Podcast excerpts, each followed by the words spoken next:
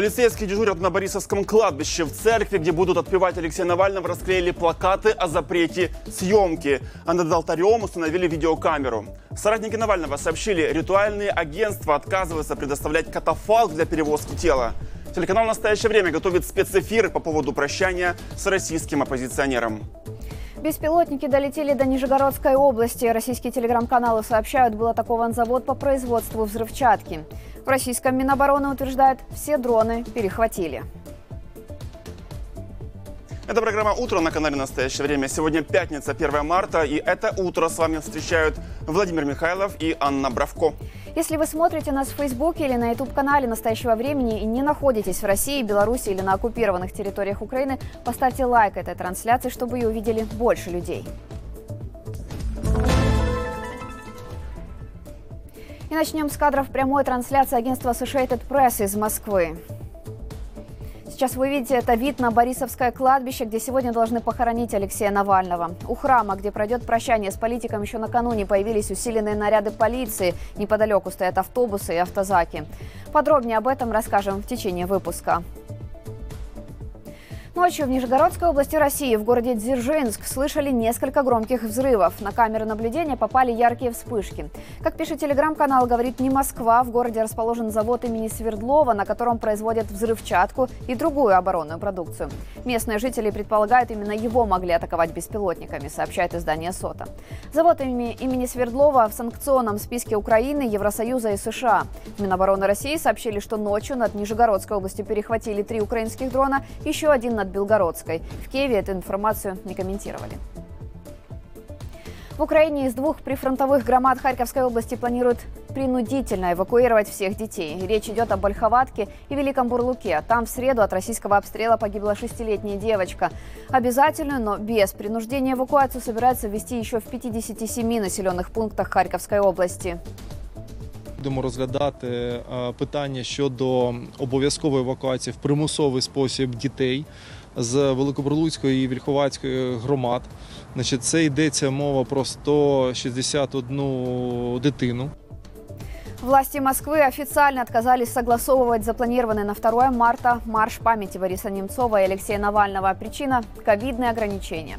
Об этом сообщила одна из инициаторов акции Екатерина Дунцова. В качестве альтернативы политик предложила всем прийти на президентские выборы и там почтить память Немцова и Навального.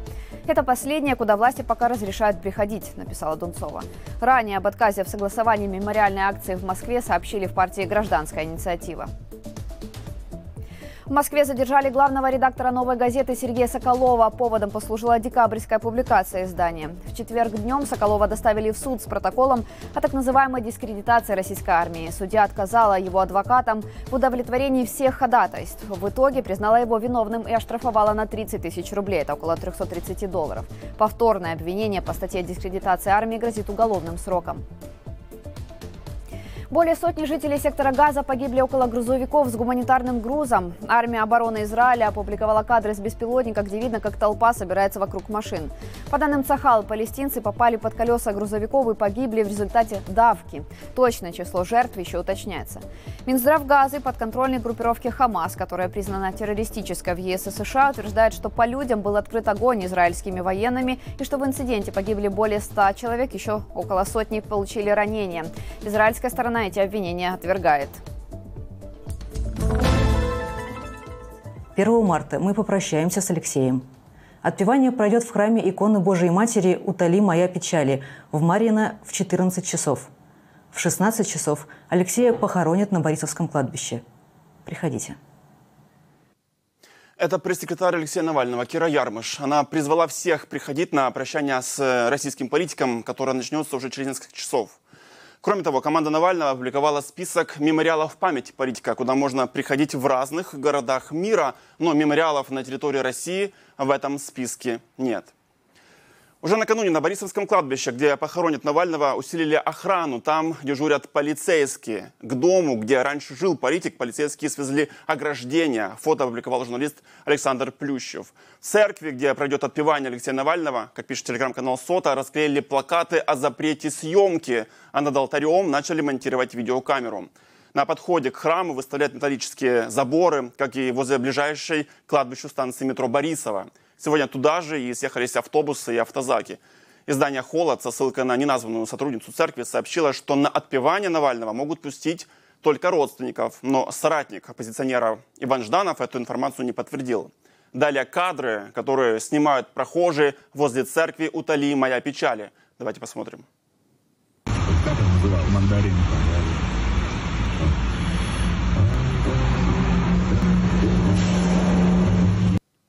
Корреспондент «Медиазоны» сообщает, что в районе храма есть проблемы с мобильным интернетом. Кроме того, не работает сервис Яндекс Карты. В команде Навального также сообщили, что ритуальное агентство отказывается предоставить катафалк для перевозки тела политика к церкви. Всем бригадам звонят неизвестные люди и угрожают, чтобы тело Алексея они никуда не везли, написали соратники оппозиционера в соцсетях. Ну и добавлю, что московским студентам пригрозили отчислением за участие в похоронах Навального. Об этом изданию «7 на 7» рассказала студентка Российской Академии Народного Хозяйства. По ее словам, учащихся призвали, цитата, «обходить стороной митинги и сборы людей 1 марта».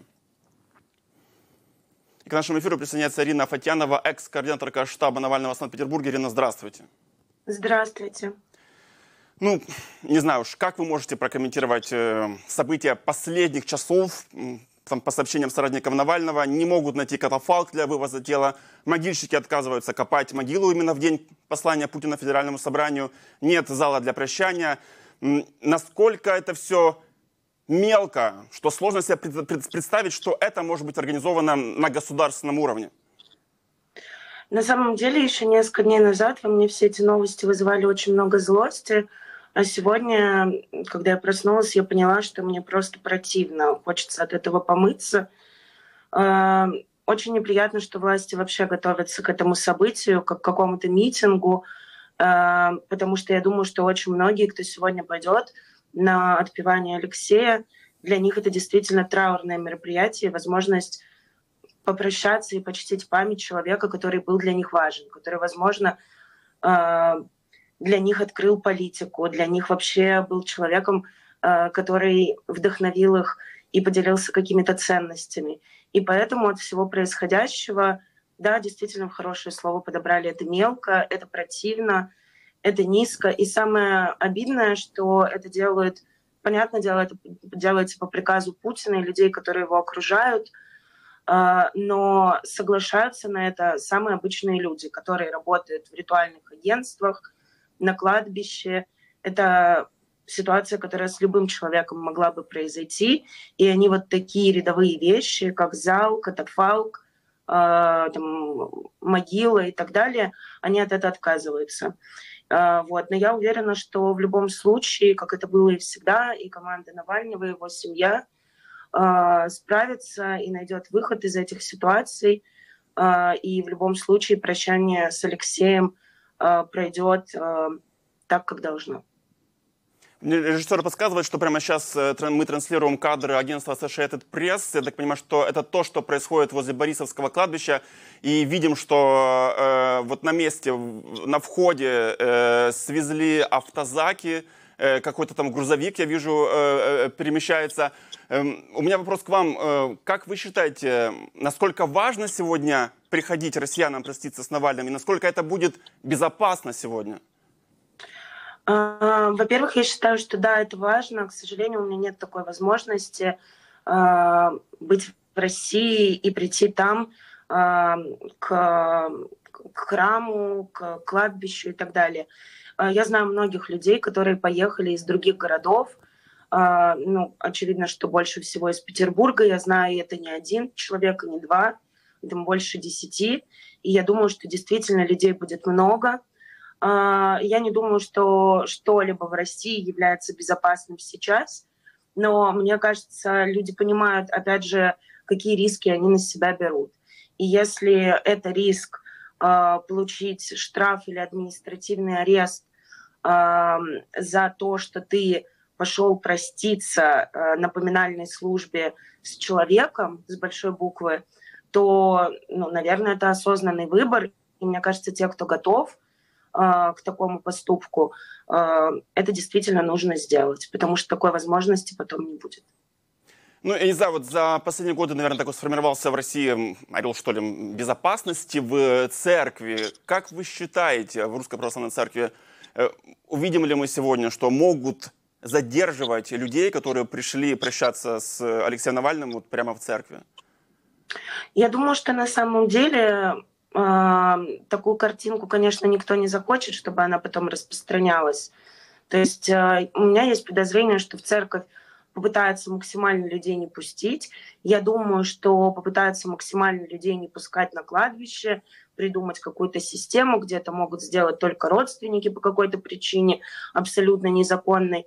А, и я думаю, что если будут какие-то задержания, то, вероятнее всего, это будет не рядом с церковью, не рядом с кладбищем, а, скорее всего, по пути от э, церкви до кладбища, если вообще там все не перекроют полностью, и не превратят это действительно э, в такой в ситуацию, где люди вынуждены как бы проходить маршем или чем-то подобным, э, чтобы просто хоть каким-то образом выразить свою память и уважение к Алексею.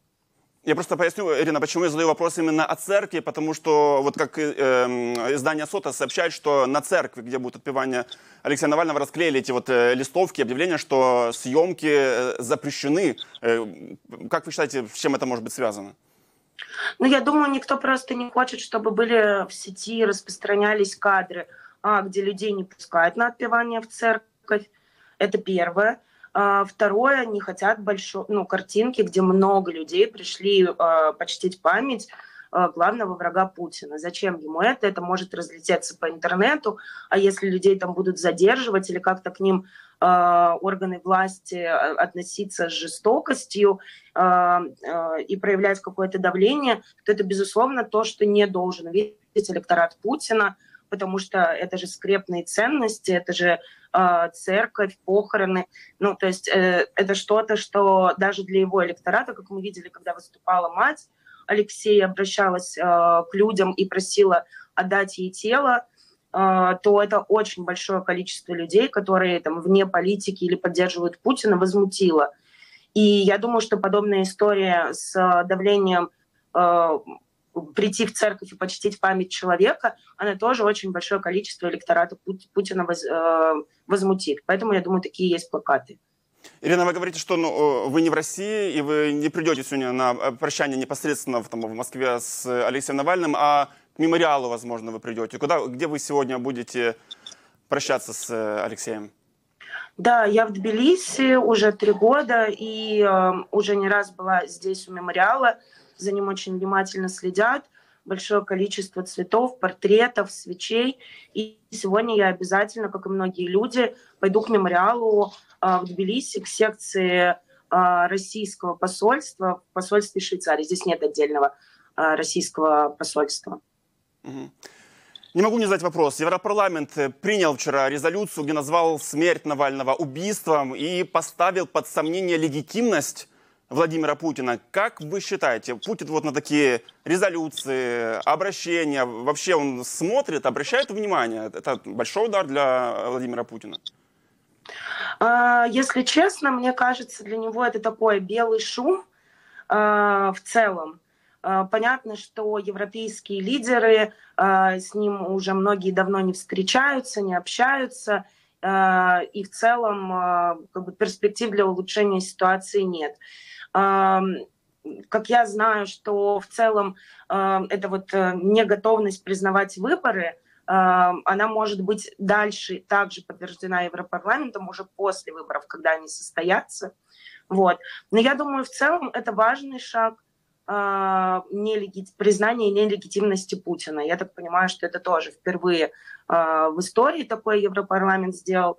Э, но, безусловно, хочется тех действий, которые могут действительно оказать влияние на Путина, то, что будет ему максимально неприятно. То, о чем говорила Юля, когда выступала опять же, перед Европарламентом. Да, Юлия Навальная. Ирина, буквально 30 секунд. Вот за этой вот э, шумом двухнедельной э, истории с телом Навального как-то потерялась нить. Что же с ним случилось? Как вы считаете, когда мы узнаем, что на самом деле случилось в колонии с Алексеем Навальным?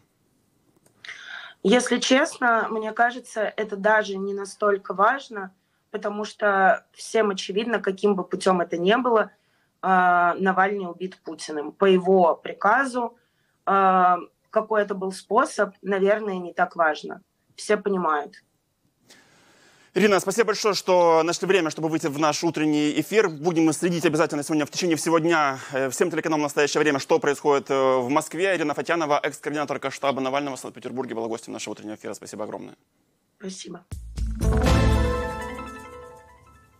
Ну а правозащитный проект «Первый отдел» подготовил несколько советов, как сходить на похороны Алексея Навального безопасно. Озвучить основные рекомендации мы попросили основателя этого проекта, адвоката Ивана Павлова не от хорошей жизни появляются такие памятки. И вообще, честно говоря, даже не предполагал, что моим молодым коллегам придется составлять такого рода документ, что делать, как бы, если вы хотите поучаствовать в похоронах. Представляете, то есть это, ну, это чудовищно, э, если мы, как бы, юристы уже вынуждены вынуждены помогать людям, подсказывать какие-то ходы или такие определять какие-то риски э, для такого печального, и трагического и траурного мероприятия. Основная задача сводится к тому, чтобы не попасться. Да? Поэтому, ну, будьте осторожны. Вот, вот основная рекомендация. Знайте, что вы как бы в Москве, где работает, хорошо работает система распознавания лиц. Если вы Э, уже предполагаете, что за вами, э, наверное, будет наблюдение какое-то, да, или интерес излишний к вам, то, ну, значит, общественный транспорт – это место, где вас могут вычислить, э, пользуйтесь там услугами такси, оплачиваете это не с карты, а наличными уже сегодня надо понимать, что могут и вечером прийти, и завтра утром могут прийти по месту регистрации или там по тому адресу, который как-то уже был с вами ассоциирован. А, ну вот набор рекомендаций, которые сводятся к одному простому тезису. Будьте осторожны и не попадайтесь. Ну вот сейчас я зачитал несколько минут назад э, появился пост э, российского политолога Екатерины Шульман, которая пишет в своем телеграм-канале, я зацитирую, ну с Богом, пусть все пройдет мирно, полиции и иных сил специального назначения нагнали видимо-невидимо, но подходы к церкви не перекрыты. Готовиться надо к тому, что придется стоять на улице, так что э, утепляйтесь. Я напомню, что телеканал «Настоящее время» будет следить за тем, как это все будет происходить сегодня в Москве, и мы организовываем спецэфиры. Но президент России Владимир Путин побил свой собственный рекорд. Его послание Федеральному собранию продлилось 2 часа и 6 минут, что на 11 минут дольше его предыдущего рекорда, установленного в 2018 году. Речь российского президента 116 раз прерывалась аплодисментами. Начинал он с темы российского вторжения в Украину. По словам Путина, в состоянии, цитата, «полной готовности к гарантированному применению находятся стратегические ядерные силы». Ну а в экономической части послания, как почитала агентство Рейтер, российский президент раздал обещание на 10 триллионов рублей. Это 110 миллиардов долларов. Ведущий проекта «Смотри в оба» Андрей Черкасов сопоставил слова Путина с реальными фактами. Мы выбираем жизнь. Бросай пить, вставай на лыжи. Все, что было до, это важно. Но вот сейчас начинается самое главное. Что нового сказал Путин и о чем привычно соврал? Будем разбираться. Что касается питья, здесь у нас заметный хороший результат. Вот реально, без э, всякого экстремизма, э, мы значительно снизили употребление алкоголя. На деле все не совсем так. 2022 год начала войны оказался рекордным по потреблению алкоголя. Даже провластные СМИ признали, количество алкоголиков в России растет. В 2023 году россияне покупали в магазинах еще больше спиртных напитков. Потребление чистого спирта на душу населения составило около 9 литров. Но здесь не учитывается самогон, а его с каждым годом гонят в России все больше и больше. И такая тенденция будет сохраняться. Сейчас средняя продолжительность жизни в России превысила 73 года. Мы вернулись на тот уровень, который был до пандемии коронавируса. Высокая продолжительность жизни в России – полуправда. Она действительно вернулась к доковидным показателям, но по-прежнему существенно ниже, чем у жителей европейских стран. Там люди в среднем живут больше 80 лет, дольше всего испанцы – около 83. Игнорирует Путин в обращении и провал в продолжительности жизни российских мужчин, вызванный в том числе и войной в Украине. За последние три года население страны сократилось на 2 миллиона. Среди основных факторов – гибель молодых мужчин на войне и отъезд молодежи из-за опасения попасть под мобилизацию на фронт. Выросла, прошла закалку целая плеяда талантливых командиров, которые берегут людей, грамотно исполня... исполняют свои задачи. Путин не впервые повторяет пропагандистский фейк о заботливых командирах. Меж тем цифры говорят об обратном. По данным Генштаба ВСУ, Москва потеряла 413 тысяч человек, погибшими и ранеными. Американская разведка говорит о 315 тысячах. Даже в поименном списке погибших, составленном изданиями «Медиазона» и BBC, 47 тысяч. Анализ потерь другими независимыми российскими медиа показывает, что их количество составляет до 75 тысяч убитыми. Частью российской тактики стали так называемые мясные штурмы в Бахмуте, Авдеевке, Крынках. В этих лобовых атаках гибнут тысячи военнослужащих. Заботливые командиры выстраивают солдат на плацу, превращая их в легкую цель. Только за последнюю неделю три удара по российским построениям – в Оленовке, Волновахе и на полигоне возле Новой Каховки. Запад пытается втянуть нас в гонку вооружений тем самым измотать, повторить трюк, который им удался в 80-е годы с Советским Союзом. Путин заявляет, что именно Запад пытается запустить гонку вооружений, но говорит это буквально через пару минут после того, как сам хвалится достижениями российского ВПК. Гиперзвуковые блоки межконтинентальной дальности «Авангард», лазерные комплексы «Пересвет», крылатые ракеты неограниченной дальности «Буревестник» и так далее. Теперь вот без всякого смущения заявляют, что Россия якобы намеревается напасть на Европу. Ну просто мы же с вами понимаем, это несут бред просто какой-то. Путин регулярно утверждает, что не собирается атаковать Европу. То же самое, правда, он когда-то говорил об Украине, а государственные российские СМИ постоянно грозят походами на Берлин и дальше. Исполняется 210 лет со дня входа русских войск в Париж. В связи с этим я бы предложил... Повторить. Придется опять взять Берлин, что ли? Завершим сначала спецоперацию. Там поглядим. На да. Берлин, на Париж, Вашингтон. Ну, Все-таки придется брать Варшаву и Ну, чистить. видимо, да. С 1 марта Литва в одностороннем порядке закрывает еще два пограничных с Беларусью пункта пропуска. На одном из уже закрытых КПП сейчас находится наш корреспондент Роман Васюкович. Ром, привет. Рассказывай, что происходит.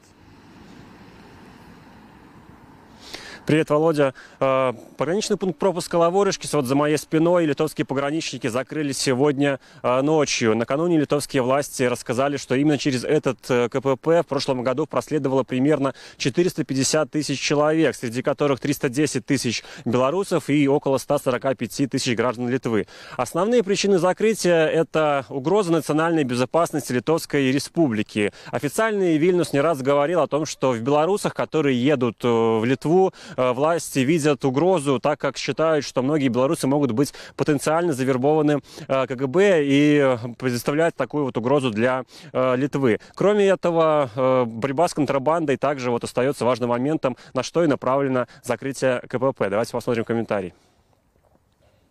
Э, Закрытие КПП поможет значительно лучше обеспечивать, чтобы контрабанда из Беларуси не попадала в страну. Как вы знаете, контрабанда – это источник финансирования белорусского режима, поскольку она контролируется самим Лукашенко и его окружением.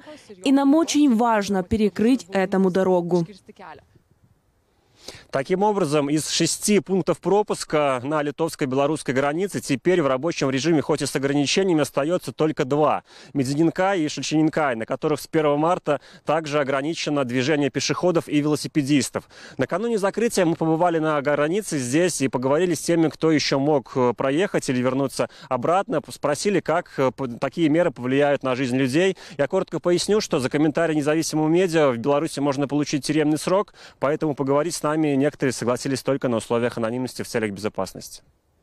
Ну, плохо, потому что мы ездим, там общаемся, наводим какие-то связи и прочее. Ну, вот, а теперь это будет затруднительно делать. Отразится, конечно, плохо, это моя работа. Я езжу работать в Литву уже много лет, и пока другой работы у меня нет. И, естественно, сейчас придется стоять очень долго в очередях или заранее покупать билеты на автобус. У меня там собственный дом. Буду ездить теперь вокруг, через другую границу. Это намного дальше. Поэтому, сами понимаете, комментарии настоящему времени в офисе Тихановской рассказали, что закрытие, полностью закрытие границ с Белоруссией пока речи об этом нет. Наша задача – это бороться именно за пассажиров, чтобы их под шумок тоже не забанили и не перекрыли, чтобы белорусы могли выезжать, э, чтобы коммуникация с внешним миром продолжалась. И, ну, и нас заверяют, в наших переговорах заверяется, что такого ну, не произойдет. Сейчас коротко о других новостях. Американский журналист Такер Карлсон в начале февраля он взял интервью Владимира Путина, назвал слова российского президента о денацификации Украины одной из самых тупых вещей, которые он когда-либо слышал. Это была цитата. О своих впечатлениях от разговора с Путиным Карлсон рассказал в подкасте американского блогера Лекса Фридмана. Путина, что обоснованием для продолжения войны является денацификация. Я подумал, что это одна из самых тупых вещей, которые я когда-либо слышал. Я не понял, что это значит денацификация. Это буквально означает то, как это звучит. Я об этом много размышлял. Я ненавижу все эти разговоры, потому что это не имеет отношения к реальности. Это просто переход на личности. Это способ ассоциировать кого-то с ужасным режимом, которого больше не существует. В России в университете города Архангельск 24 февраля провели встречу студентов с российскими военными. На сцене выступили трое участников СВО, так в России называют войну против Украины. Организаторы назвали мероприятие «Героя нужно знать в лицо». Но при этом пришедшие к студентам военнослужащие, как видите на фото из местного паблика, свои лица скрыли. Двое сидели на сцене в балаклавах. А в Якутии в селе Кутана бывший заключенный вернулся с войны против Украины и совершил двойное убийство. Как сообщает местное издание «Сахадей», 24 февраля на почве старых обид он проломил ломом голову мужчине и нанес удары топором 64-летней женщине. Накануне он пьяным жаловался, что односельчане не оказывают ему должного уважения. Погибшая была учительницей начальных классов и победительницей конкурса «Лучший учитель России». Издание агентства подсчитало, что за 10 месяцев 23 года вернувшиеся с войны в Украине российские военные убили убили не менее 27 человек. В двух школах Петропавловска-Камчатского учителя помолились святому Бандере. Такой розыгрыш устроил белорусский акционист Владислав Бохан. От лица Российского исторического общества он прислал на школьную электронную почту иконы якобы святых Светланы и Степана. Попросил учителей помолиться и прислать фотоотчет. На иконах он заменил лица. Святой Светланой стала Светлана Снежко, белорусская судья, которая признала канал Бохана экстремистским. А святым Степаном – Степан Бандера. Именно его образом часто пугают россиян пропагандисты на федеральных каналах и лично Владимир Путин. И теперь коротко о событиях пятницы 1 марта. Сегодня в Риге открывается международный фестиваль документального кино Art Dog Fest. В двух конкурсных программах покажут более 30 фильмов, а также зрителей ждут несколько специальных показов и три тематические программы Art Dog и Pro Art, Мир во время войны и Украина прежде всего. Фестиваль продлится до 8 марта. Ну и сегодня на Борисовском кладбище, сейчас вы видите кадры прямой трансляции из Москвы, агентства Associated Press, пройдут похороны Алексея Навального. Вдова политика заявляла, что не уверена, что прощание пройдет спокойно. В настоящее время будет следить за ситуацией. Через несколько часов на нашем канале начнется спецэфир. И на этом все. Это была программа «Утро» на канале «Настоящее время». Да, я еще раз напомню нашим зрителям, сейчас важно, э, оставайтесь с телеканалом «Настоящее время» в 12 по Киеву и в час дня по Москве начнется наш спецэфир по поводу прощания с российским оппозиционером Алексеем Навальным. Новости о нем ФСИН опубликовала смерть, о его смерти опубликовала ФСИН две недели назад. Это же была программа «Утро». С вами были Владимир Михайлов. Я Анна Бравко. Не забывайте поставить лайк под нашей трансляцией в YouTube и Фейсбуке, если не находитесь в России, Беларуси или на оккупированных территориях Украины. Ну а команда программы «Утро» с вами встретится уже в понедельник. В студию вернется Алексей Александров. До встречи.